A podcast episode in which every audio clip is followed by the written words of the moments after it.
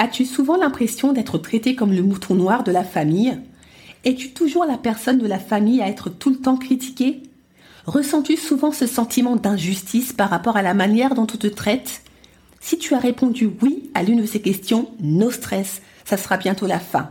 Avec mon nouveau programme de coaching Plus jamais bouc émissaire, comment guérir de ses blessures et briser le schéma familial toxique, tu auras tous les outils pour te débarrasser de cette fausse identité qui t'a trop longtemps collé à la peau. Tu trouveras le lien d'inscription dans la description de l'épisode. En attendant, je te souhaite une bonne écoute.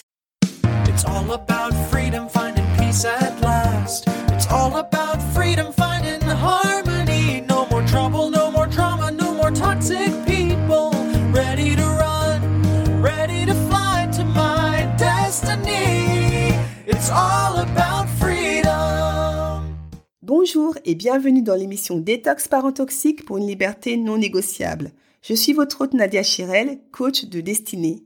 Ma mission de vie Accompagner les femmes à se libérer de l'emprise des parents toxiques et à guérir de leur traumatisme d'enfance pour découvrir leur véritable identité et entrer dans leur destinée. Je suis ravie de vous accueillir dans l'épisode 9, l'égoïsme, l'antidote des relations toxiques. Généralement, on attache à l'égoïsme une forte connotation négative. L'égoïste, c'est la méchante, le méchant sans cœur qui ne pense qu'à sa petite personne en faisant très peu de cas des autres. C'est ce sens très limité, très réducteur et ce côté très culpabilisant que l'on a naturellement de l'égoïsme. L'égoïsme est clairement mal vu. L'égoïste assumé sera mis au banc des accusés et jugé comme la femme ou l'homme à abattre. De quel droit oses-tu penser à toi? C'est le message subliminal qu'on lui lancera la figure. Vous l'avez compris dans ce contexte, se faire traiter d'égoïste est considéré comme l'une des pires insultes dans la mesure où quelque part elle touche à votre personne. En fait, se faire traiter d'égoïste, c'est comme remettre en cause votre humanité, votre capacité à vous tourner généreusement vers les autres, votre capacité à vous intégrer et à composer avec vos semblables, les humains. Lorsque l'on vous traite d'égoïste, c'est comme si on vous euh, retranchait de la race humaine en vous laissant comprendre que vous étiez sans cœur. Quelque part, dire de quelqu'un qu'il est égoïste, c'est le réduire à l'état animal, dans le sens où euh, il ne vivrait que pour lui, pour sa survie dans une jungle où ça serait chacun pour soi. Donc ça va loin. C'est loin d'être une critique anodine. Pour ma part, lorsque mes parents me traitaient d'une manière ou d'une autre d'égoïste, je le vivais très mal. Ça me blessait. Ça me blessait énormément, car je ne me reconnaissais pas du tout dans ce portrait. C'est d'ailleurs cette énième fois où ils m'ont encore traité d'égoïste alors que je m'étais signé pour, euh, pour eux, pour ma famille, que j'ai décidé de, une bonne fois pour toutes, de mettre en place le no contact. C'est-à-dire de couper drastiquement les ponts avec, avec mes parents, mon frère jumeau et ma petite sœur. Parce que ça allait beaucoup trop loin. Et ça commençait à affecter ma santé. Moi qui n'ai jamais eu de problème de santé, grâce à Dieu. On n'avait clairement, clairement pas la même définition de l'égoïsme. Mais au fil des années, et avec l'expérience, j'ai remarqué que l'une des insultes favorites des parents toxiques, c'était ce fameux terme égoïste. Sans savoir réellement de quoi il parlait, parce que si l'on se réfère à la relation parent toxique enfant, il est évident qu'ils ne maîtrisent vraiment pas le terme ou sinon ils le font exprès. Parce qu'honnêtement, et en toute objectivité, l'enfant victime de parents toxiques est loin très loin d'être égoïstes comme ils l'entendent. Dans la mesure où les parents toxiques usent à tort et à travers du terme égoïste à l'encontre de leur enfant, je vais exceptionnellement leur dédier cet épisode afin de refaire leur éducation en toute humilité car manifestement en traitant leur enfant d'égoïste, ils se trompent clairement de cible. Cette dédicace a donc pour but de faire tomber les écailles de leurs yeux afin qu'ils maîtrisent un peu mieux le terme d'égoïste et qu'ils prennent conscience de leur propre réalité en dirigeant le spotlight de l'égoïsme non pas sur leurs enfants mais sur eux-mêmes. Vous me soutenez dans cette euh, spéciale dédicace? Super. En plus de cette dédicace, l'objectif de cet épisode, mes chères auditrices et mes chers auditeurs, parce que je sais qu'il y a des hommes qui m'écoutent, c'est de vous faire prendre conscience qu'il y a plusieurs formes d'égoïsme. L'égoïsme malveillant, ou le mauvais égoïsme, et euh, l'égoïsme bienveillant, ou le bon égoïsme. En partant de cette distinction, je souhaite réellement qu'à la fin de cet épisode, si ce n'est pas encore le cas, vous n'ayez plus cette mauvaise perception de l'égoïsme. Je veux vraiment que vous réalisiez qu'être égoïste dans le contexte parent toxique enfant, ça a du bon. C'est clairement bénéfique. C'est salvateur et j'irai même plus loin, c'est indispensable. L'égoïsme dans, dans ce contexte, c'est l'antidote des relations toxiques. C'est d'ailleurs ce que nous allons voir maintenant en nous intéressant tout d'abord à la véritable signification de l'égoïsme et à la source de cette connotation négative que la société a retenue. Nous allons par la suite nous pencher sur le mauvais égoïsme dans la relation euh, parent-toxique-enfant, puis sur le bon égoïsme et le droit légitime de l'enfant d'en jouir, et nous terminerons par les bénéfices attachés à l'égoïsme bienveillant. C'est parti. Le dictionnaire Larousse définit le terme égoïste comme étant l'attachement excessif porté à soi-même et à ses intérêts au mépris des intérêts des autres. Il précise plus loin que ce terme euh, n'est apparu qu'au XVIIIe siècle, plus précisément en 1762. Avant son apparition, le terme employé était l'amour-propre, qui signifie sentiment vif qu'un être a de sa dignité et de sa valeur personnelle, ou autre définition, sentiment légitime et nécessaire qui attache chaque homme à son existence et lui fait rechercher son bien-être.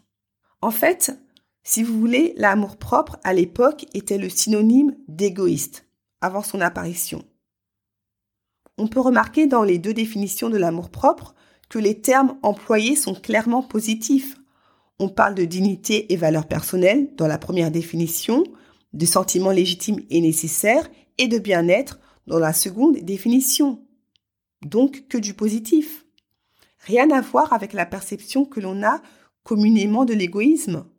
D'ailleurs, dans son article L'égoïsme altruiste, le psychologue psychothérapeute Thomas Noyer affirme, je cite, L'égoïsme est pour moi le fait de s'occuper de ses besoins.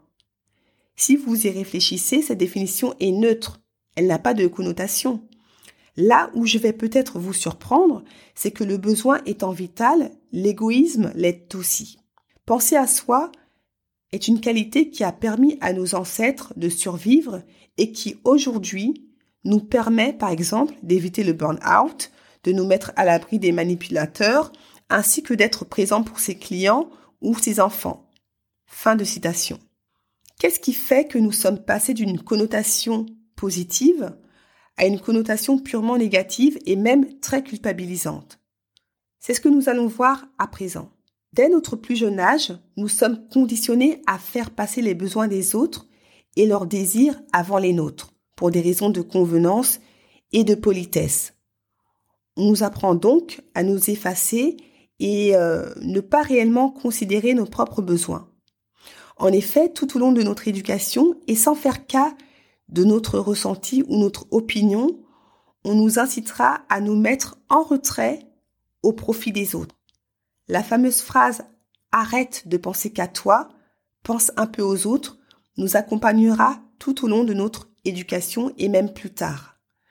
C'est donc sous couvert d'une future bonne intégration sociale de la religion judéo-chrétienne mal interprétée qu'on encouragera l'enfant puis l'adulte à s'effacer et donc à s'oublier.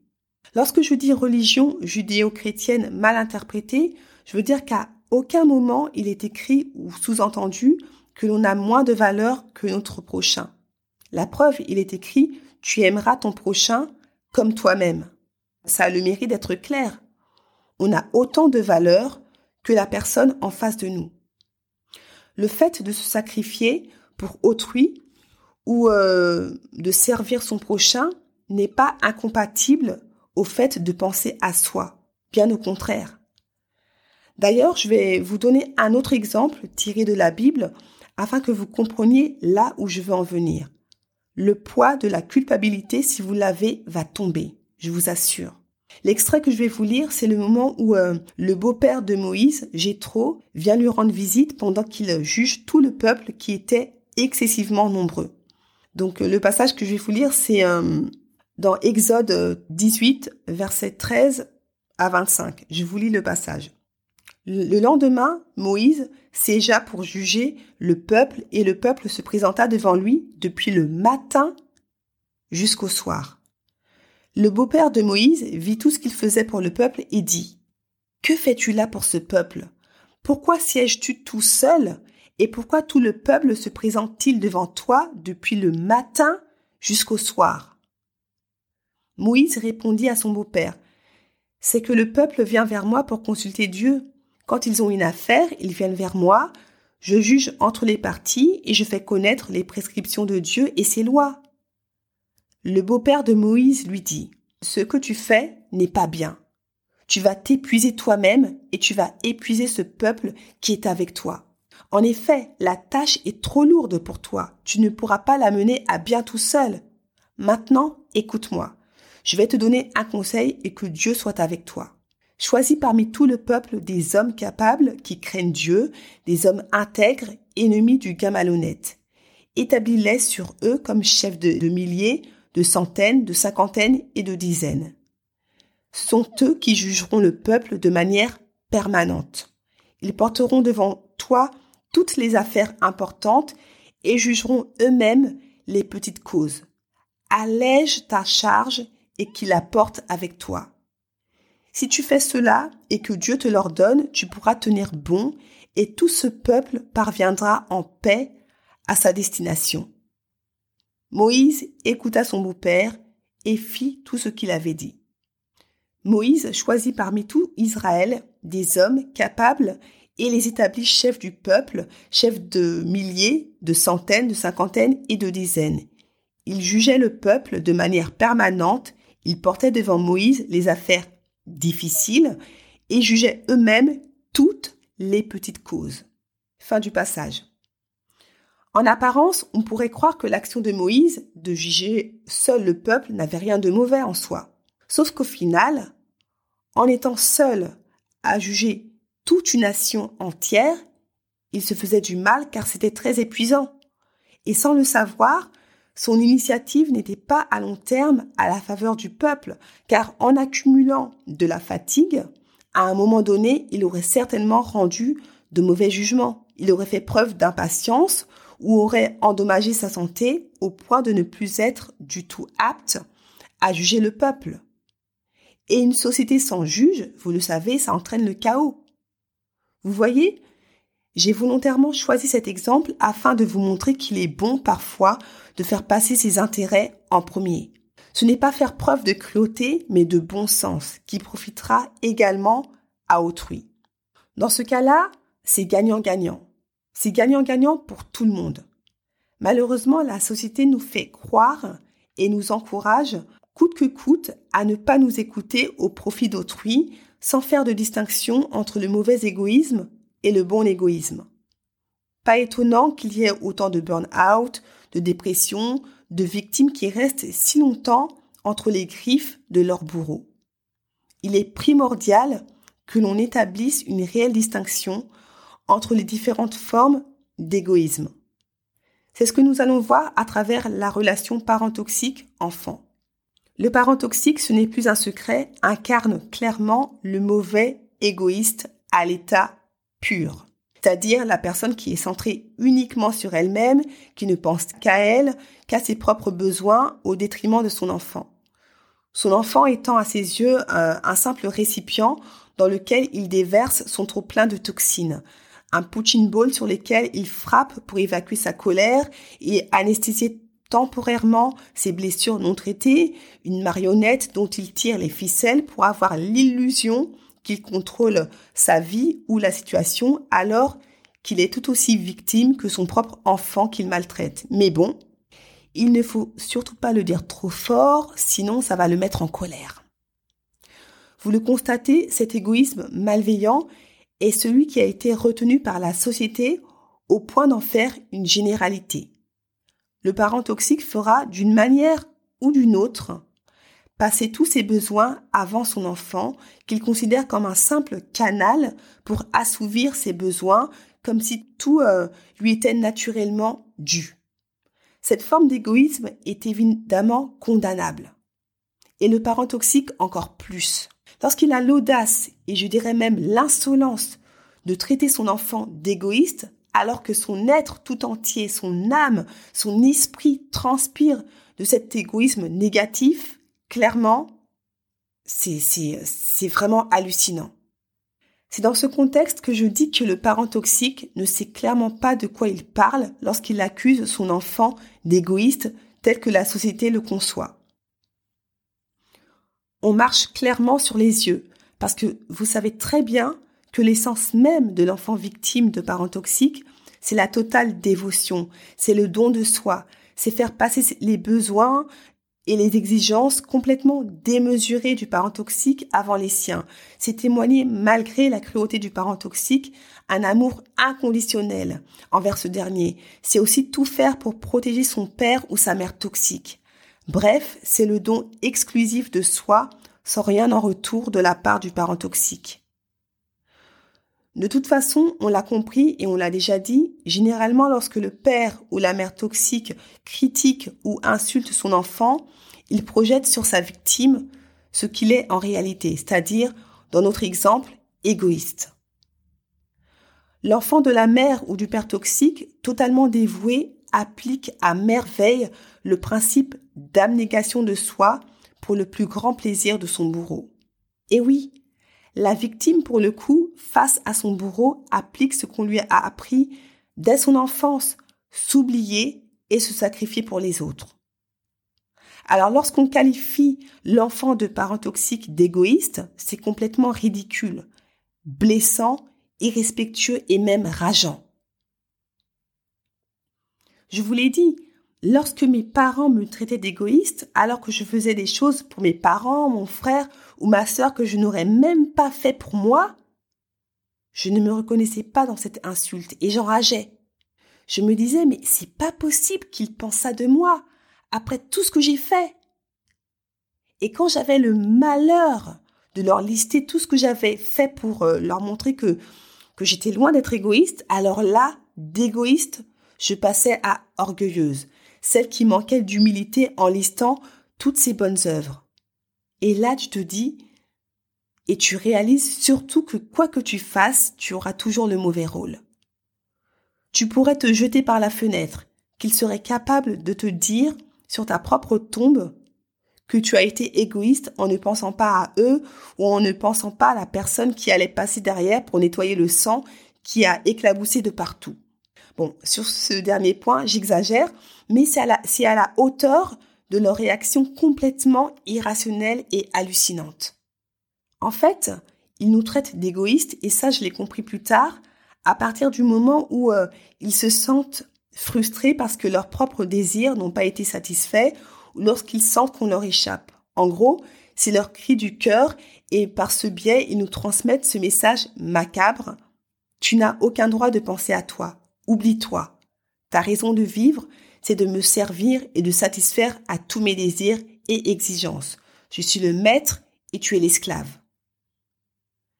Justement, la problématique de l'enfant du parent toxique, c'est que toutes ses pensées, toutes ses préoccupations sont dirigées vers ce dernier, au détriment de sa personne, et pour au final se faire traiter d'égoïste ou d'ingrat.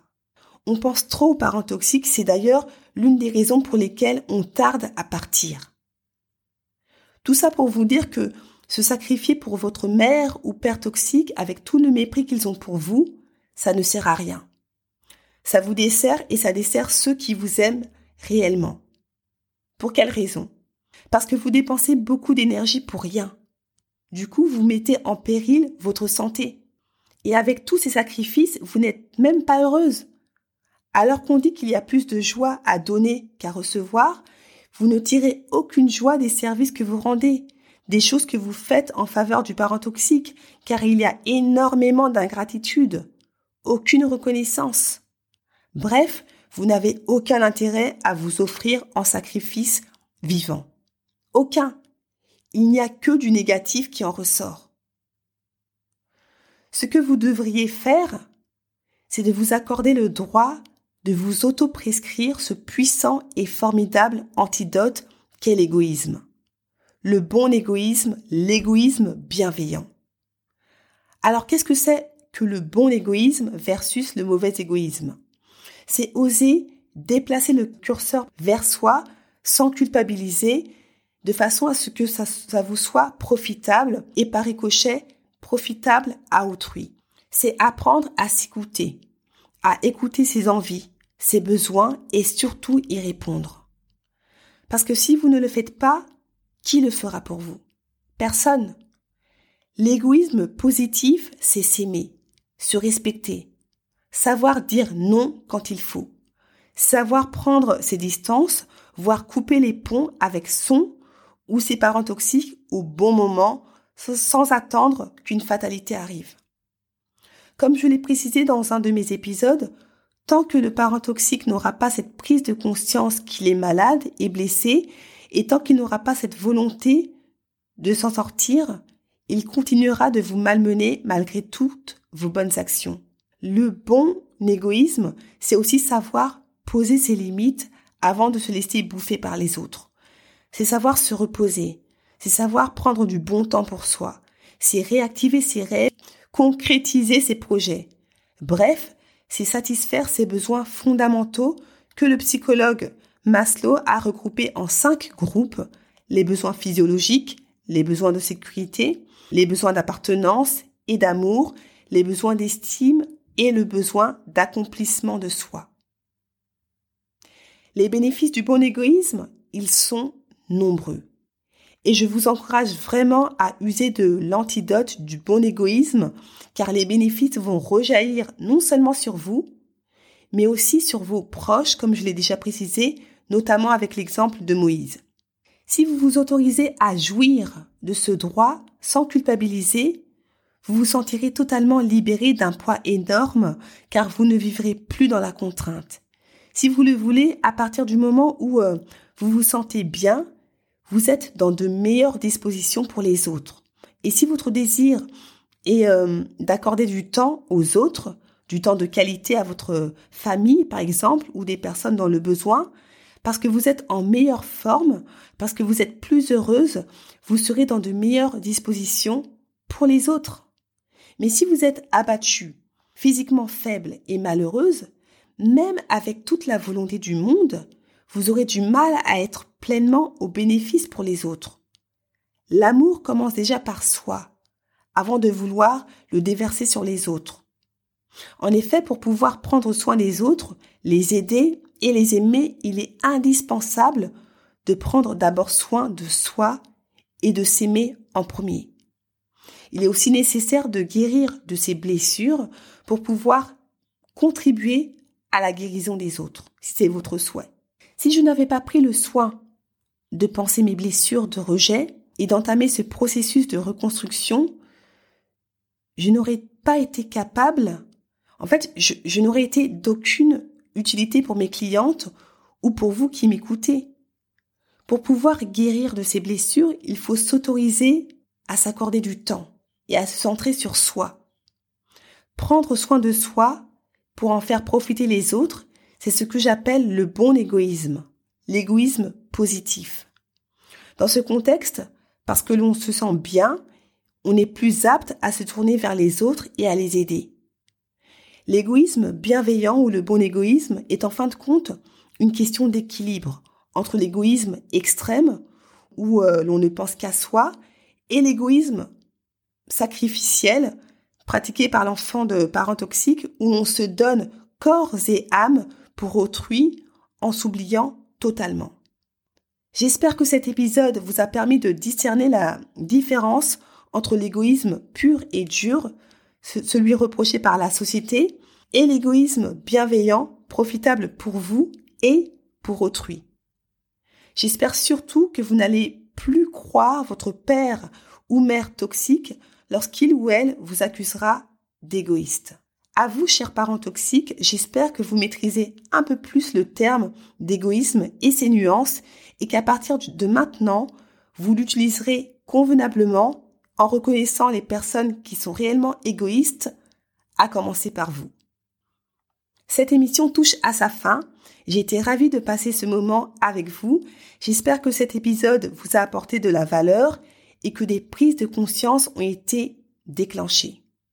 Je vous remercie pour euh, votre fidélité, vos encouragements et vos témoignages qui me font toujours chaud au cœur, même en été. Merci beaucoup, c'est vraiment très encourageant. Pour ne manquer aucun épisode, n'hésitez pas à vous abonner sur votre plateforme préférée, Spotify, Deezer, etc. et à partager le lien pour en faire profiter le plus de monde possible. Si vous écoutez le podcast sur euh, iTunes, Apple Podcast, n'hésitez pas à laisser un 5 étoiles et un commentaire pour que Détox Parents Toxiques gagne encore plus en visibilité.